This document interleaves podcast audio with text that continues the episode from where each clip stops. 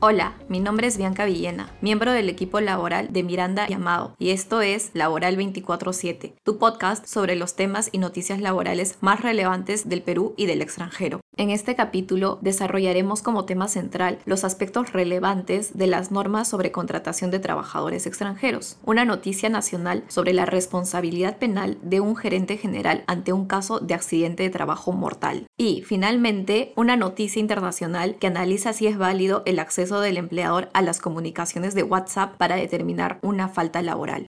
Como tema central de este capítulo, desarrollamos los requisitos legales y aspectos relevantes para la contratación de trabajadores extranjeros, de acuerdo con el decreto legislativo 689 y sus normas reglamentarias. Los principales aspectos que debes conocer son los siguientes. Para que un extranjero pueda prestar servicios y ser inscrito como trabajador en la planilla electrónica de una empresa peruana, debe cumplir con dos requisitos. En primer lugar, tener un contrato de trabajo aprobado por el Ministerio de Trabajo, para lo cual se debe utilizar el sistema virtual de contratos de trabajo de personal extranjero, denominado CIVICE. En segundo lugar, contar con una calidad migratoria que permita al extranjero laborar, la que debe ser otorgada por la Superintendencia Nacional de Migraciones, ya sea a través de un procedimiento de cambio de calidad migratoria una vez que el extranjero se encuentre dentro del territorio peruano, o una solicitud de visa de trabajo, la cual se puede realizar si la persona se encuentra en el exterior. Con relación al contrato de trabajo de personal extranjero, este únicamente debe ser suscrito a plazo fijo por un periodo máximo de tres años renovables y además debe contemplar cláusulas obligatorias por ley, como la cláusula de capacitación de trabajadores peruanos o la cláusula de pago del pasaje de retorno al país de origen. Asimismo, se debe señalar que el contrato solo surtirá efectos una vez que se apruebe la calidad migratoria que permita al extranjero laborar y que su pérdida es una condición resolutoria del contrato de trabajo.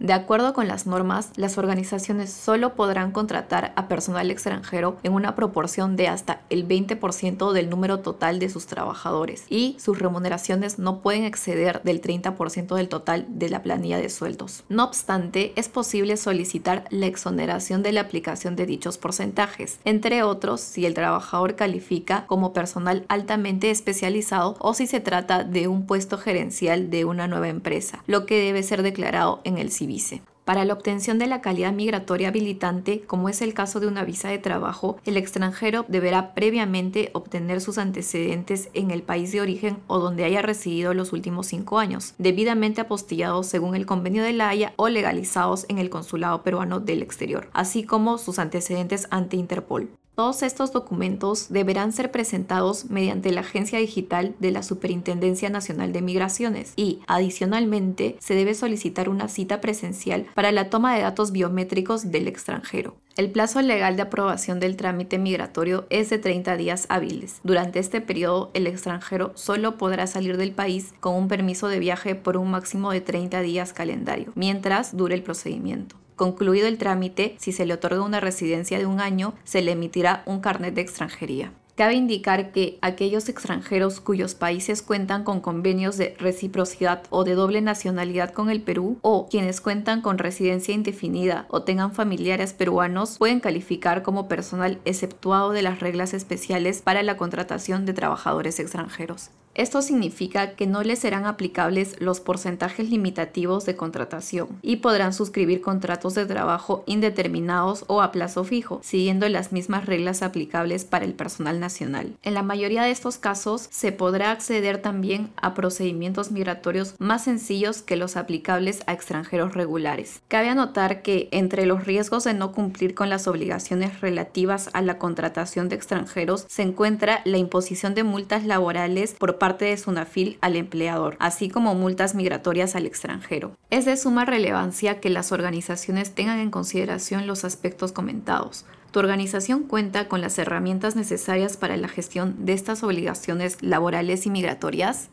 La noticia laboral del Perú se refiere a una sentencia de la séptima sala penal liquidadora de Lima, que condenó al gerente general de una empresa a cuatro años de pena privativa de la libertad y al pago de una reparación civil de 180 mil soles por el delito de atentado contra las condiciones de seguridad y salud en el trabajo, tipificado en el artículo 168A del Código Penal, antes de su modificación en diciembre de 2019. El caso analiza el accidente de trabajo de un operario de lavandería que falleció como consecuencia de una descarga eléctrica al introducir su mano en la caja eléctrica de una máquina de lavandería de la empresa porque había guardado una prenda personal. El empleador alegaba que el propio trabajador había puesto su vida en riesgo, toda vez que las acciones que realizó se encontraban expresamente prohibidas. Al resolver, la sala tuvo en cuenta que Sunafil, en la fiscalización sobre el suceso, había detectado que la empresa no garantizaba un mínimo de seguridad a los trabajadores. Prueba de ello fue que las cajas de alta tensión eléctrica del centro de trabajo se encontraban expuestas. El trabajador fallecido no laboraba con implementos de seguridad y se hacían funcionar las lavadoras a pesar de que éstas tenían fallas. Finalmente, la sala concluye que, si bien el gerente general no tiene un deber de control absoluto, sí tenía el deber de prever las imprudencias no temerarias del trabajador, por lo que termina declarando que el gerente general no adoptó las medidas de prevención y protección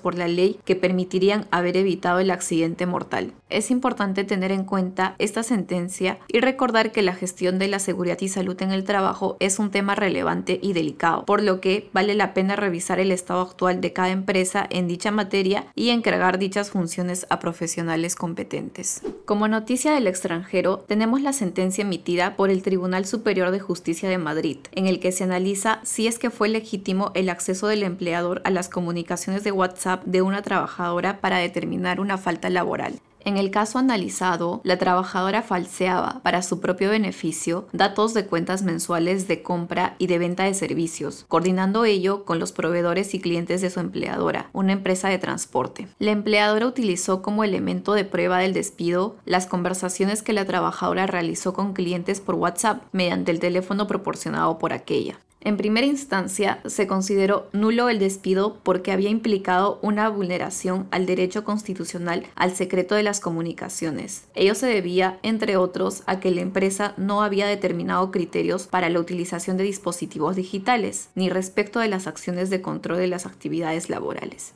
No obstante, la valoración del caso cambió en segunda instancia, puesto que el Tribunal Superior consideró que en el despido se ejerció un control válido de una herramienta de trabajo facilitada por el empleador a la trabajadora y en el marco de comunicaciones realizadas con clientes. De ese modo, el teléfono entregado por el empleador debía ser utilizado únicamente para cumplir con las funciones laborales y no para fines personales, ante lo cual el trabajador no podía tener una expectativa de privacidad. Así, el Tribunal Superior revoca la decisión al considerar que no se vulneró la intimidad ni el secreto de las comunicaciones de la trabajadora.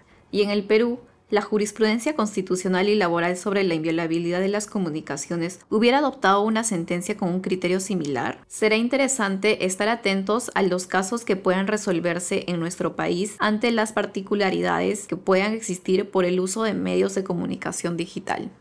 Gracias por escuchar este capítulo de Laboral 24/7. Si te gustó, por favor síguenos en Spotify o suscríbete en Apple Podcast. En el blog de Miranda Llamado podrás encontrar los links a las noticias laborales que hemos comentado. Finalmente, no te olvides de revisar nuestras alertas laborales y suscribirte a nuestro WhatsApp corporativo. Hasta la próxima.